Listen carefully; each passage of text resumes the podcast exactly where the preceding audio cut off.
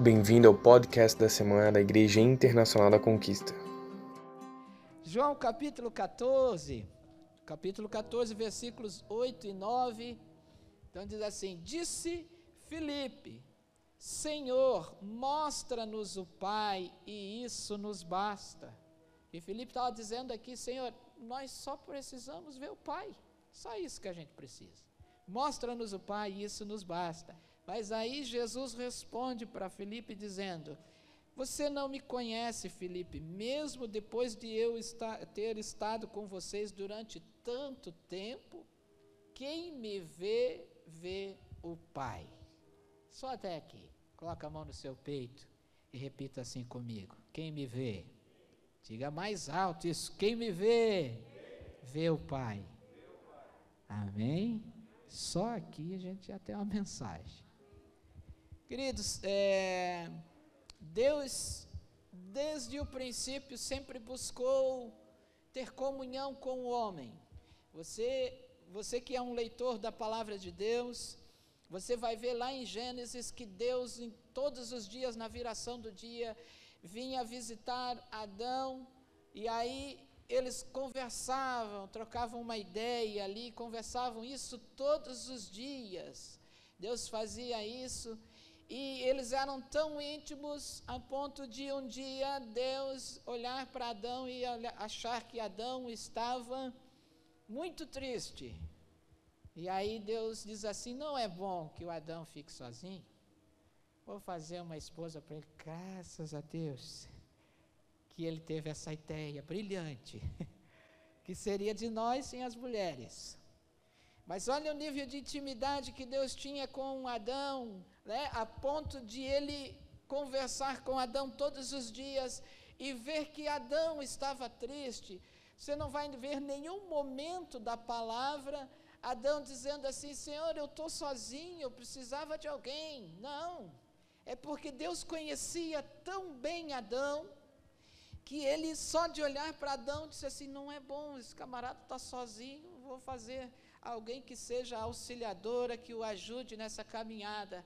Então Deus sempre almejou e amou isso, mas num determinado momento, todos sabem a história, o homem pecou e esse pecado do homem os separou de Deus. Né? Esse pecado do homem nos separou até que depois disso, depois do pecado original, eu, eu tenho muita convicção nisso que eu vou falar agora. Logo após o pecado original, Deus já planejou o plano de salvação, o plano perfeito chamado Jesus Cristo, e nos reconciliou de volta com Deus, nos trouxe de volta, porque sempre foi o desejo de Deus ter comunhão comigo e com você. Todos os dias Ele espera conversar com você. Todos os dias Deus espera ter comunhão contigo. Deus espera a, o, o, seu filho ardentemente vir na sua presença e dizer assim: Eu estou com saudades de ti. Você conversou com ele ontem, mas você já está com saudade. Você tem intimidade com Deus. Né? 2 Coríntios, capítulo 5, versículos 18 e 19. Você que gosta de anotar, eu acabei esquecendo de falar o tema dessa palavra, refletindo a imagem do Senhor. Refletindo a imagem do Senhor. 2 Coríntios, capítulo 5, versículo 18 e 19, diz assim: Ora, tudo provém de Deus que nos reconciliou consigo mesmo por meio de Cristo e nos deu o ministério da reconciliação. Olha aqui para mim. Todos nós temos um ministério. Eu já vou continuar a leitura, mas o Espírito Santo manda ministrar algo no seu coração agora. Todos nós temos um ministério, não é? A pastora Zenilda tem um ministério, Deus deu para ela, ela estava na sua casa, todos conhecem, ela conta de vez em quando esse testemunho, né? O sol escureceu e ela teve um sinal muito forte de Deus. Então a pastora Zenilda tem um ministério. Ah, o pastor João, ele tem um ministério de louvor, isso é muito forte na vida dele, ele tem um ministério. Eu não tenho, eu sou apenas um membro da igreja, eu sou apenas alguém que vai na igreja. Não, ó. Ora, tudo provém de Deus que nos reconciliou consigo mesmo por meio de Cristo e nos deu o ministério da reconciliação. Que ministério é esse, irmãos? Que todos nós temos O ministério da reconciliação, de reconciliar as pessoas com Deus. Você foi chamado para isso. Você foi chamado para reconciliar os pecadores com Deus. Deus te salvou, amém? Quantos aqui são salvos em Cristo Jesus? Amém? Deus mandou seu filho Jesus, morreu por você e te deu o ministério da reconciliação. É, é, é obrigação nossa, querido, isso que eu vou falar agora, é obrigação nossa, quando a gente vê um crente caindo, desviando do caminho, não apontar o dedo para ele, mas dizer, querido, vou andar contigo. Vamos lá, eu vou te reconciliar com Deus através de Jesus Cristo. Não, né? Deus não chamou crente para fazer guerra entre um com o outro. Ele não chamou crente para isso. Eu fico indignado, irmãos. Tem uma coisa que me deixa muito bravo é ver um crente falando mal do outro, um crente bravo com o outro. Deus não chamou a gente para isso. Deus chamou a gente para reconciliar um com o outro. Deus nos chamou para quando a gente vê alguma situação que está acontecendo, porque isso acontece, irmão. Esse dia eu estava ministrando para os é, é, músicos também a respeito de Paulo e Pedro. Um dia o Paulo chegou para Pedro e falou: Pedro, tu está desviando? Que isso? Chegou e era né, Pedro, irmãos, aquele que andava com Jesus. Aí Paulo falou: além de você estar tá desviando, você está levando outros junto. Né? O que que Paulo estava fazendo ali? Aquilo que Deus tinha chamado ele para fazer. Nós não fomos chamados para separar ninguém. Nós somos chamados para agregar. Para dizer, não, querido, você, né, olha, ah, porque, sabe, sempre tem aquele abençoado, ah, porque fulano me fez isso. A sua, a, sua, a sua incumbência não é dizer, é, é verdade, fulano é meio atribulado mesmo, aquele, aquele é meio endemoniado. Não, não. A obrigação sua é dizer assim, não, mas vamos orar com ele, vamos orar por ele. É? Deus vai nos reconciliar e vai ficar tudo bem. Amém, Jesus? Glória a Deus. Vou continuar a leitura aqui, ó. Vou ler de novo o versículo 18. Ora, tudo provém de Deus que nos reconciliou consigo mesmo por meio de Cristo e nos deu o ministério da reconciliação, a saber que Deus estava em Cristo reconciliando consigo o mundo, não imputando aos homens as suas transgressões, e nos confiou a palavra da reconciliação. Ó, mais uma vez, dizendo, ele nos deu uma palavra e é essa palavra que tem que estar nos nossos lábios, no nosso coração, uma palavra de reconciliação, uma palavra de ânimo, tem jeito, tem solução, tem uma saída, a saída é Jesus Cristo. Amém, Jesus? A palavra de reconciliação, é preciso que a gente entenda isso, a palavra de reconciliação não é uma palavra de passar pano, de botar para baixo do tapete, é, não, eu vou deixar assim, não. Porque muitas vezes a palavra de reconciliação é dura. Olha, você está indo para um caminho de derrota, mas se arrume que Deus quer, quer te abençoar. Amém? Isso é uma palavra de reconciliação, mesmo que para quem está ouvindo muitas vezes, oh, ele me chamou a atenção. Mas a Bíblia diz que Deus repreende aqueles a quem ama. Amém, Jesus? Quantos aqui já foram repreendidos pelo Senhor? Eu sou o primeiro a levantar a mão. Amém? O intuito de Deus sempre foi trazer o homem de volta para si sempre foi trazer o homem de volta para si, para que o homem fosse tão parecido com ele, como o texto que nós lemos, que dizia assim: ó, quem vê a mim, vê o Pai. Né? O intuito de Deus sempre, sempre foi trazer o homem de volta, mas o intuito de Satanás sempre foi separar você de Deus, sempre foi tirar você do propósito. Você vai ver lá em Mateus capítulo 1, falando da genealogia de Jesus. Mateus capítulo 2 fala do nascimento de Jesus. Mateus capítulo 3 fala do batismo de Jesus e fala de João Batista preparando o caminho para o Senhor Jesus começar o seu ministério. Aí no capítulo 4 já vem Satanás tentando tirar Jesus do propósito. Olha aqui, ó, Satanás não está preocupado que você vem na igreja regularmente. Amém? Parece algo, né? Parece até uma é, o pastor está falando aqui uma heresia. Mas é verdade, é bom você vir na igreja. Mas tem muita gente que vem na igreja sem propósito nenhum. Satanás não está preocupado com frequentadores de igreja, mas Satanás está preocupado com quem permanece no propósito. Eu estou aqui, mas não é por acaso, eu estou aqui porque eu estou caminhando para o céu, eu vou morar no céu, é por isso que eu estou aqui. Eu não vim aqui por causa de fazer uma social, não vim aqui encontrar o meu amigo, eu vim aqui porque eu estou caminhando para o céu. Você está entendendo a mensagem, querido? Então Satanás sempre vai ter essa, essa, essa é, preocupação de tirar você do propósito de tirar você do caminho, né? Ele, ele faz isso com Jesus, né? Lá no, em Mateus capítulo 4, como eu falei, ele se aproxima de Jesus e diz assim: Jesus, Jesus, olha só, Jesus jejuando, o Filho de Deus, presta atenção nisso aqui, ó, o Filho de Deus jejuando 40 dias. Jejuando e orando 40 dias, e Satanás se apresenta para ele, né? A gente vem uma vez na semana na igreja, ora muito pouco. Aí depois, quando a luta vem, ah, é porque você não ora, querido, você não tem comunhão com Deus. Ora, se Jesus jejuando e orando 40 dias, mesmo assim Satanás se apresentou, imagina para nós, irmão, a gente precisa aprender isso. E aí, Satanás sabia da dificuldade de Jesus naquele momento. Sabe? Aí a gente diz assim: não, mas Satanás não pode ler o meu pensamento.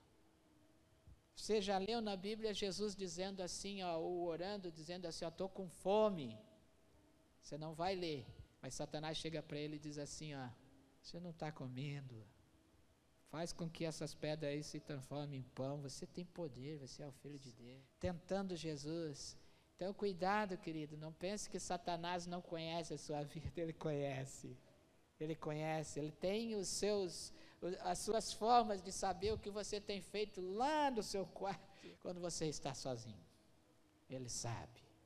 Então é bom que ele veja você lá no seu quarto sozinho, orando, falando com Deus, falando com o papai. Aí ele vai dizer assim: com esse crente não tem jeito.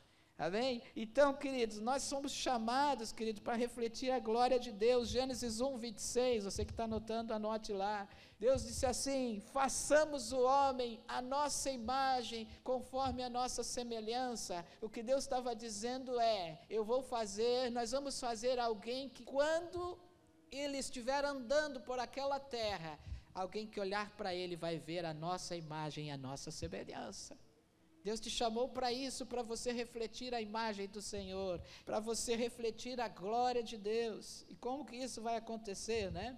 João capítulo 14, versículo 12, está escrito assim, né? Digo-lhes a verdade, porque talvez alguém esteja dizendo, esteja dizendo assim, olha, quem disse, quem vê a mim, vê o Pai, foi o próprio Jesus. Não é verdade? Foi o texto que nós lemos, foi o próprio Jesus que disse isso, e talvez você esteja dizendo assim, pastor, mas foi Jesus. Jesus diz assim: Olha, eu e o Pai somos um, então quem vê a mim vê o Pai. É? Mas aqui em João capítulo 14, no versículo 12, olha o que, que Jesus disse: Digo-lhes a verdade, aquele que crê em mim, quantos aqui creem do Senhor Jesus? Olha, isso aqui é palavra para você. Aquele que crê em mim fará também as obras que tenho realizado e fará coisas maiores do que estas. Amém? Então o Senhor Jesus diz que é possível sim eu e você refletirmos a imagem do Senhor. Você vai ver o apóstolo Paulo lá no Novo Testamento dizendo assim, né? É, é, sede meus imitadores, assim como eu sou de Cristo. Ou seja, o que Paulo estava dizendo, assim como Jesus Cristo andou, eu tenho andado. Pode andar no caminho que eu tenho andado, porque Ele andou aqui também. Amém, Jesus? Então, mas vamos falar um pouquinho de quem é que reflete a imagem do Senhor. Vai lá comigo em João capítulo 17, a gente vai ficar ali. João 17, capítulo 17, versículos 1 e 2, que diz assim: Depois de dizer isso, Jesus olhou para o céu e orou: Pai, chegou a hora, glorifica o teu filho para que o teu filho te glorifique, né? pois lhe deste autoridade sobre toda a humanidade para que conceda a vida eterna a todos que lhe deste. A primeira característica de alguém que reflete a imagem do Senhor, ele é alguém que transmite vida. Isso é a primeira, alguém que vive vive praguejando, que vive falando mal do irmão, que vive com encrenca. Vigia, irmão, sai fora, fique longe. Essa pessoa não transmite a glória de Deus. Ah, mas ele está na igreja. não tem problema. Alguém que, que, que, que transmite a glória de Deus é alguém que transmite vida. Alguns dias atrás eu estava trabalhando, os irmãos sabem, eu tenho meu trabalho secular, e o meu trabalho é uma benção, irmãos. Eu tenho a oportunidade de. É uma, irmãos, é uma benção. Tem dia que eu saio da cruz, mas de rapidinho eu volto. Mas também eu tenho a oportunidade de, de, de, de evangelizar, de falar de Jesus. Aí um dia é, eu sempre tenho, irmãos, e tenha isso, não é porque eu faço, mas tenha isso como padrão na sua vida. Eu nunca saio de casa sem dobrar os meus joelhos, apresentar o meu dia para Deus.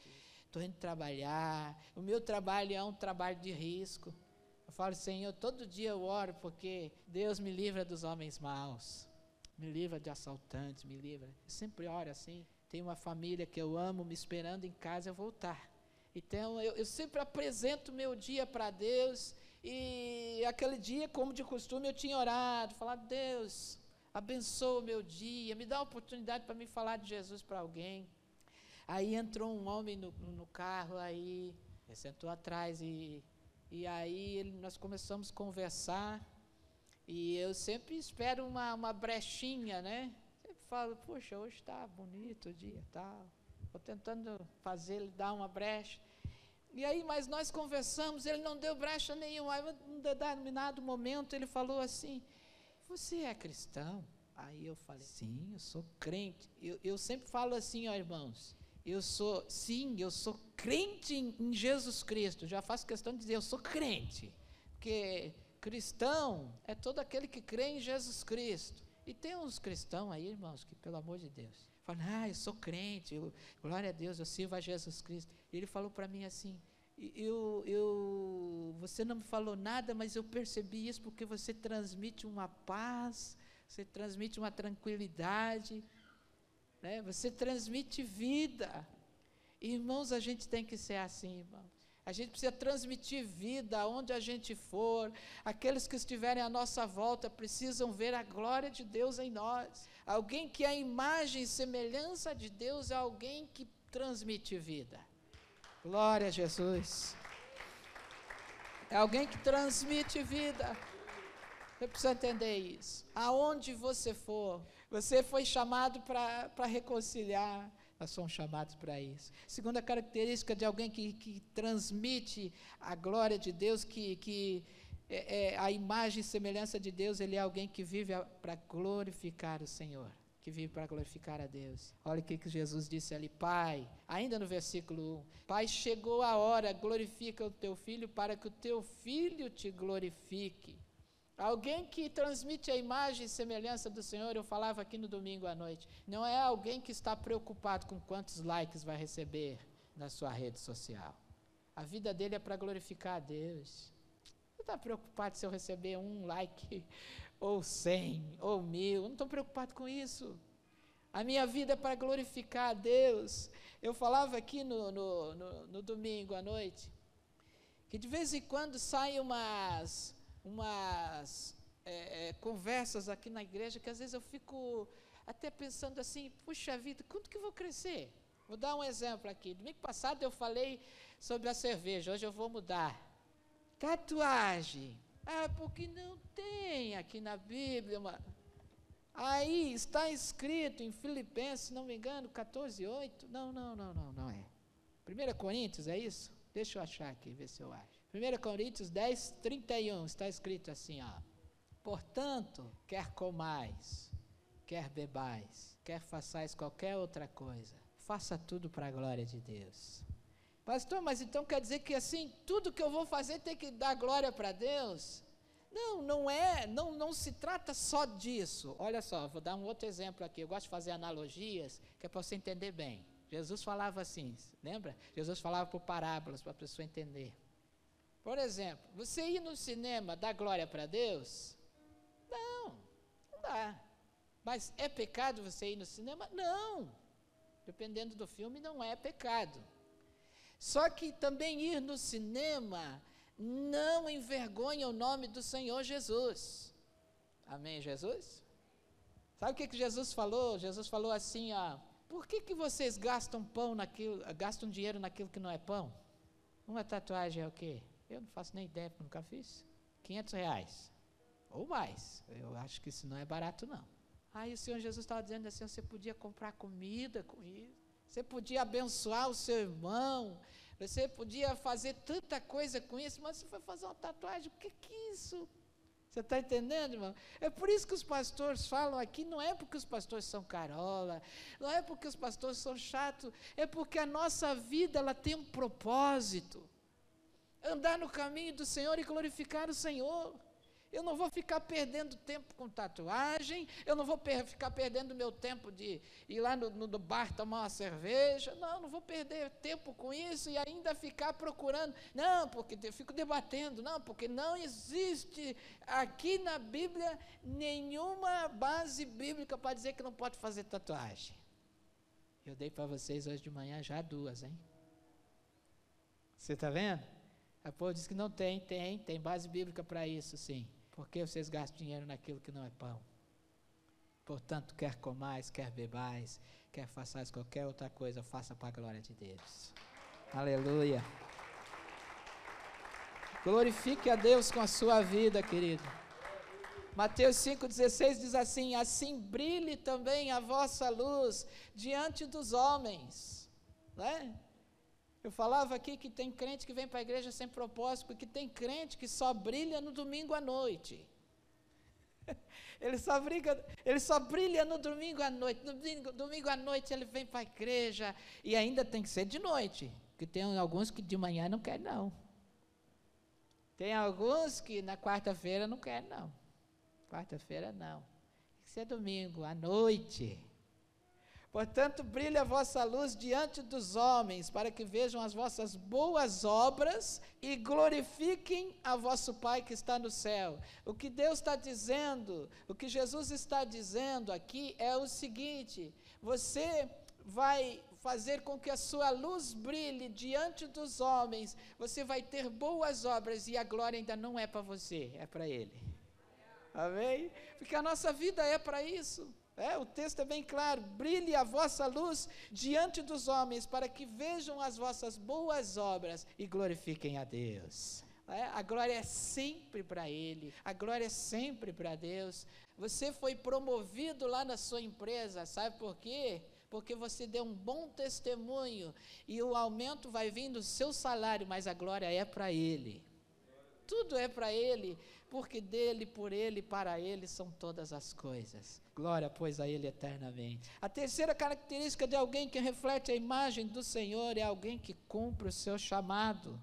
Ali em João 17, versículo 4 ainda, diz assim: Eu te glorifiquei na terra, completando a obra que me deste para fazer.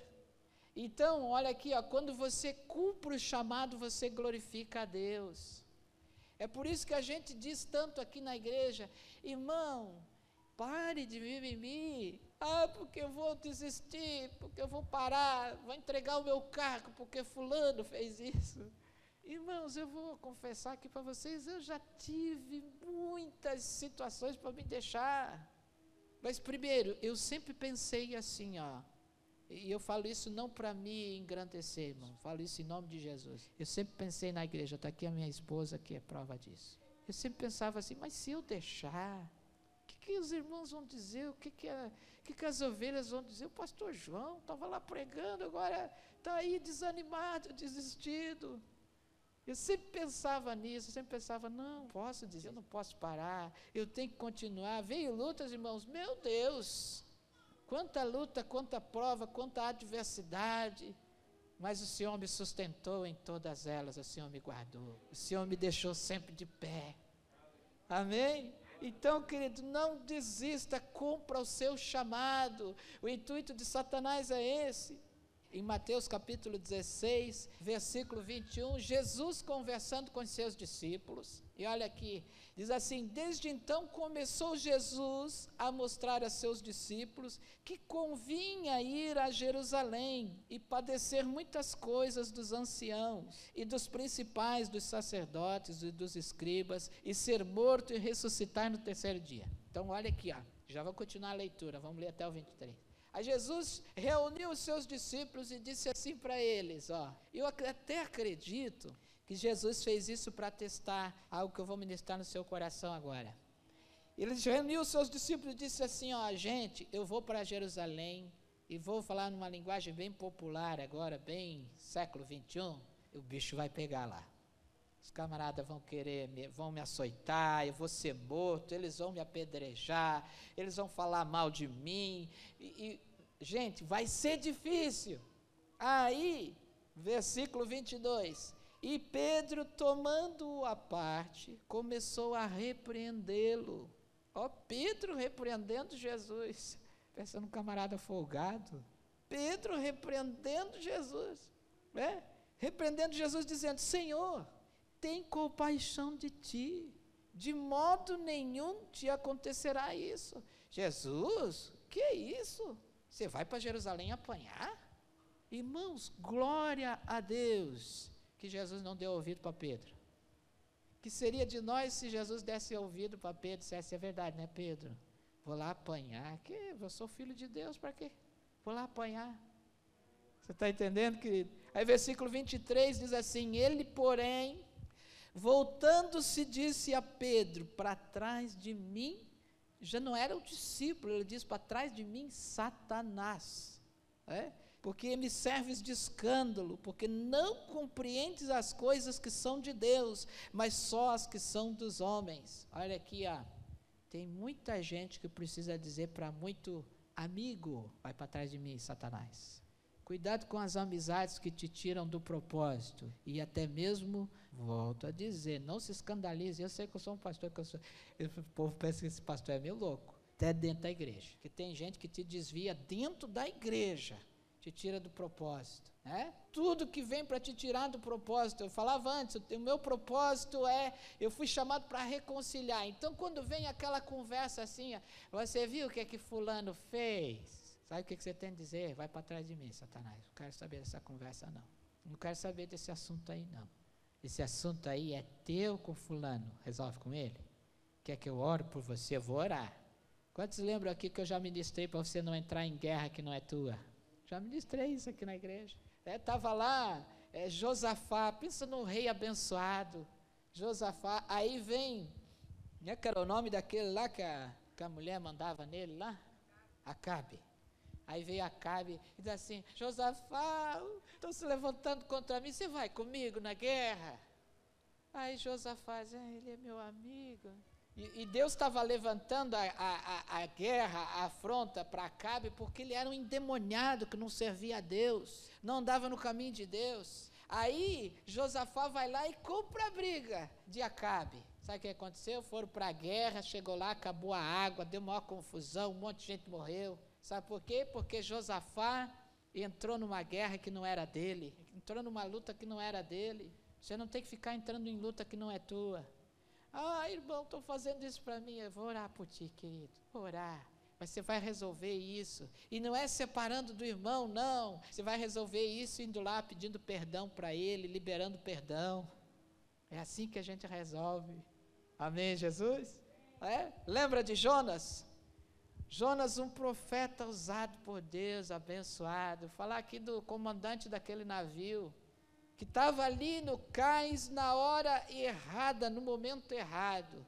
Aí Deus diz assim para Jonas: Jonas, vai para Nínive pregar, porque aquela nação lá precisa ouvir a minha voz, e eu sei que eles vão ouvir a voz e vão se arrepender. Aí Jonas era justiceiro, Jonas era um profeta de Deus, mas ele disse assim: Ó, eu não vou lá pregar, porque aquela turma lá, eles vão se arrepender e Deus vai salvar eles. Olha como Jonas era terrível, gente.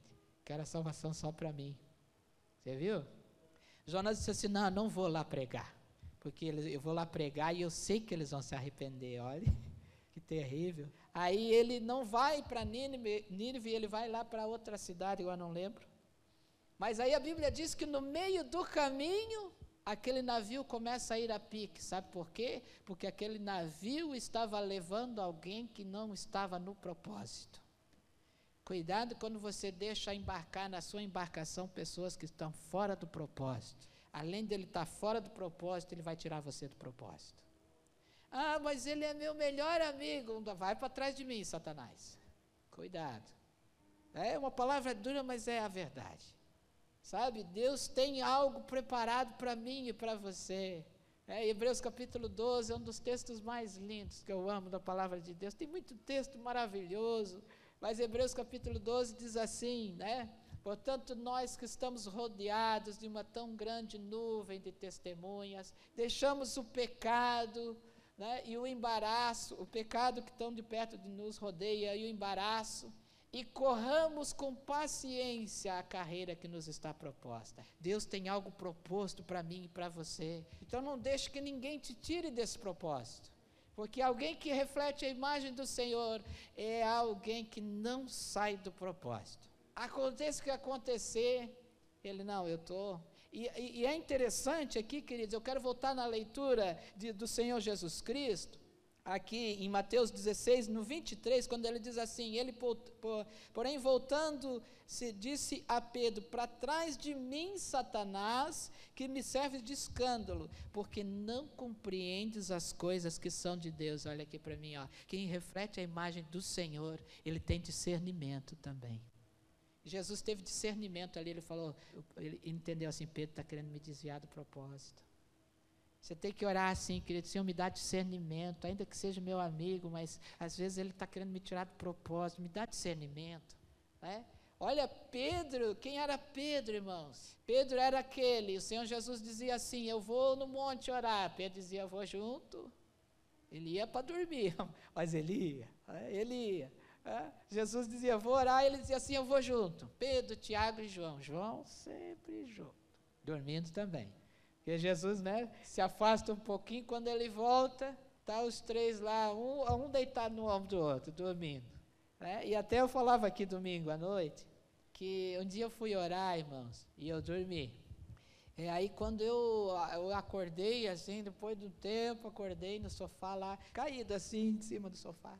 Aí começou, Satanás começou a falar no meu ouvido assim, meu, que pecado que você fez. Você foi orar e dormiu. E aí passou o tempo, um dia eu ouvindo uma ministração do pastor, e ele falando a mesma coisa que eu, eu falei, pá, então não sou só eu. Ele falou, eu fui dormir, eu fui orar, irmãos, e dormi. E ele disse assim, mas Satanás veio falar no meu ouvido, ó, oh, você pecou, ah, você dormiu na presença de Deus. Ele disse assim que o Espírito Santo falou logo no coração dele assim, né? Diga para ele assim, ó, dormi, mas eu dormi nos pés do Senhor. Então não importa, irmão, ainda que você durma, mas durma nos pés do Senhor. Pedro era esse camarada. É, que ia orar com o Senhor Jesus, o sono pegava ele, dormia, mas ele estava com Jesus. Sabe por quê? Porque o sono faz parte da nossa humanidade. Mas o coração de Pedro sempre estava disposto a estar com Jesus. Mesmo que quando ele chegava lá, Sabe aquele, aquele, aquele pecado que você ainda não conseguiu, ainda, veja o verbo, ainda não conseguiu vencer, porque você vai vencer. Isso não é um, um sinal para você largar o caminho, largar Jesus e dizer assim: olha, é, é, não tem jeito para mim. Não, olha, vai Pedro orar com Jesus e ele dorme, porque isso é a parte humana. Né? Aí Jesus vai lá, acorda eles, como Jesus faz com a gente de vez em quando, né? Jesus tem que acordar a gente porque a gente está dormindo espiritualmente falando. E a Bíblia diz que Jesus se afasta, vai orar mais um pouco, volta, eles estão dormindo de novo. Olha aí, aquele pecado voltando. Mas sabe o que, que importa? É claro que a gente tem que deixar o pecado. Mas o que importa, querido, é o seu coração disponível para estar na presença do Senhor. Então entenda isso, cumprir o chamado glorifica a Deus. Agora abre comigo lá em Atos, capítulo 3, e a gente vai ficar lá e a gente vai terminar essa mensagem lá, Atos capítulo 3. Atos capítulo 3 fala deste mesmo, pre, deste mesmo Pedro, que era um homem que refletia a imagem do Senhor. Atos capítulo 3 diz assim: certo dia, eu vou passar aqui para a igreja rapidamente, três, três coisas que vão te, te fazer você levar, é, refletir a imagem do Senhor. Diz assim, ó, certo dia Pedro e João estavam subindo ao templo na hora da oração, às três horas da tarde. Estava sendo levado para a porta do templo chamada Formosa, um aleijado de nascença, que ali era colocado todos os dias para pedir esmolas. Lembra que eu falei no começo dessa mensagem? Tem gente que vai para a igreja direto, fora do propósito. Esse aleijado ia todos os dias para o templo, mas ele não ia para ouvir a palavra, ele não ia para cultuar, ele ia para pedir esmolas. Tem muito crente hoje em dia ainda que vai para a igreja, vem para a igreja pedir esmola. Ó, aqui, ó. É, eu tenho pavor dessa teologia da prosperidade. Sabe o que é a teologia da prosperidade? Pedir esmola. Jesus não morreu na cruz para você andar de BMW. Se acontecer isso, amém. Glória a Deus. Eu fico bem feliz quando eu consigo trocar de carro, um carro melhor. Glória a Deus por isso. Mas isso não é o supra-sumo do Evangelho. Jesus não morreu na cruz por isso, para você andar com o melhor carro. Não, Jesus andou, morreu na cruz para você andar em ruas de ouro lá no céu. É por isso que Jesus morreu na cruz. Sabe, esse aleijado, ele ia todos os dias para a igreja, para o templo, mas para pedir esmola. Aí tem, tem, tem pastor irresponsável que venha, venha porque Deus vai mudar a tua vida, venha porque Deus vai prosperar na sua vida, Deus vai te dar dinheiro. Gente, isso é esmola. Isso, isso não, não tem a ver com o Evangelho, sabe? A gente tem que começar a dizer assim: ó, vai lá na minha igreja que Deus vai te matar, Deus vai, arrebentar contigo. Mas Deus vai te, te, fazer você ressuscitar um novo homem, uma nova mulher, cheio da presença de Deus, abençoado. Isso é o evangelho genuíno. Sabe? Aí os pastores dizem assim: venha que Deus vai te dar dinheiro. Aí, quando na primeira luta que ele passa, que ele fica sem dinheiro, ele vai embora. Porque a motivação dele era por causa do dinheiro. A motivação dele era por causa dos bens que Deus tinha dado para ele. É? Mas quando a gente diz assim, ah, venha para o Senhor Jesus Cristo, que Deus vai mudar a tua vida. Talvez você não vai ter mais muito dinheiro do que você tem hoje, mas você vai ter uma vida lá no céu, uma vida eterna te esperando. Amém? Né? Então, aí a, a leitura continua dizendo assim, ó, versículo 3: Vendo que Pedro e João iam entrar no pátio do templo, pediu esmolas. E Pedro e João olharam bem para ele, e então Pedro disse: Olhe para nós. E o homem olhou para eles com atenção, esperando receber deles alguma coisa. Até aqui a leitura mas vamos voltar. A primeira característica, a primeira coisa que faz, vai te levar a, ter, a ser um homem, uma mulher, a imagem e semelhança do Senhor, está ali no versículo 1. E eu, eu, eu ouso a dizer que essa é a principal característica: ter uma vida de oração. Isso vai te levar a ser um homem, uma mulher, a imagem e semelhança do Senhor. Diz ali: certo dia, Pedro e João estavam subindo ao templo na hora da oração. Né? Eu lembro quando eu comecei a ir na igreja, ah, ah, lá na Rui Barbosa, né? um, um, um, tempo, um determinado tempo, a gente depois parou, mas tinha o culto de oração. Era o culto de oração, só ia para orar. Orar é, é, é vida, gente. Orar é falar com Deus. Gente, vida de oração, isso é necessário a hora da oração. É por isso que eles eram a imagem e semelhança do Senhor, porque eles tinham uma vida de oração. Segundo, quer refletir a imagem do Senhor, sirva ao Senhor com a motivação correta. né? Sirva ao Senhor com a motivação correta. Eu falava aqui, né, a respeito desse aleijado. Ia para a igreja todos os dias para pedir esmola. Qual é a sua motivação para vir à igreja, querido? Qual é a sua motivação? Aí eu vou na igreja porque eu participo de um ministério. Então eu gosto de cantar, então eu vou na igreja. Eu gosto de tocar, eu vou na igreja. Eu gosto de dançar, eu vou na igreja. Essa não é a motivação. A motivação deve ser sempre o Senhor Jesus Cristo. Lucas capítulo 10, versículo 19 e 20, tem algo muito interessante aqui. E eu falava a respeito disso domingo passado, que eu, num dos encontros que nós fizemos, até aliás, eu estou com tanta saudade de um encontro. Oh, negócio bom, né? Oh, maravilha. Aí fomos num encontro uma vez e eu estava começando o meu ministério, mas já pastor, já consagrado a pastor, e eu. Aquela época nós tínhamos ainda encontro de homens, encontro de mulheres, era separado. Aí, encontro de homens, estou eu lá, de repente, na hora da libertação, um jovem ficou endemoniado lá, e, e eu procurei, até a pastora Teca não estava, a pastora Zenilda não estava, que elas, uh, pode ver, né?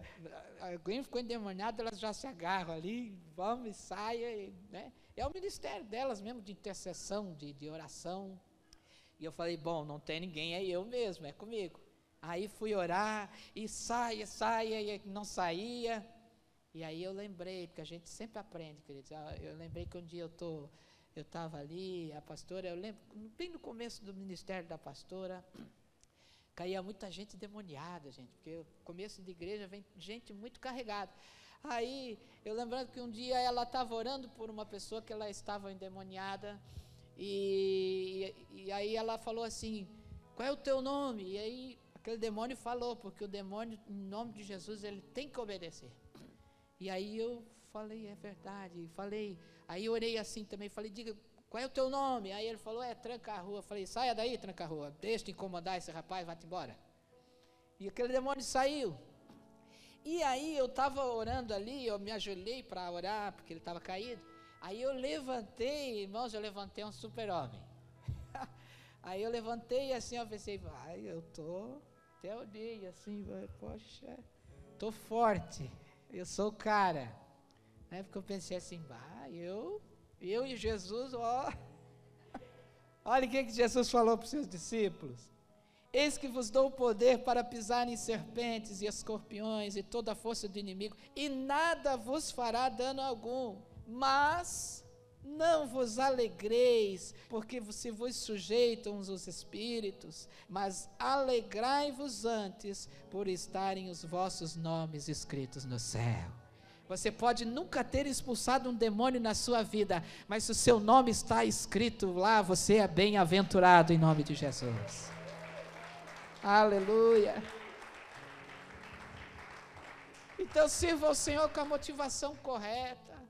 Não sirva ao Senhor por causa dos prazeres deste mundo, por causa dos bens que o Senhor Jesus pode dar, e Deus é generoso. Quem vem para Deus prospera, é abençoado. Deus sempre supre as necessidades, não é? Quantas vezes né, você já passou por aquela adversidade? Deus vai lá, levanta alguém para te abençoar, para te. Deus é assim, gente. Deus é generoso.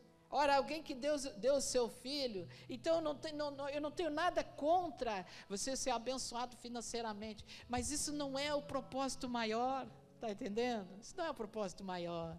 O maior propósito é a gente morar no céu, é? E aí, terceira característica de alguém que anda, que, que, que reflete a imagem do Senhor.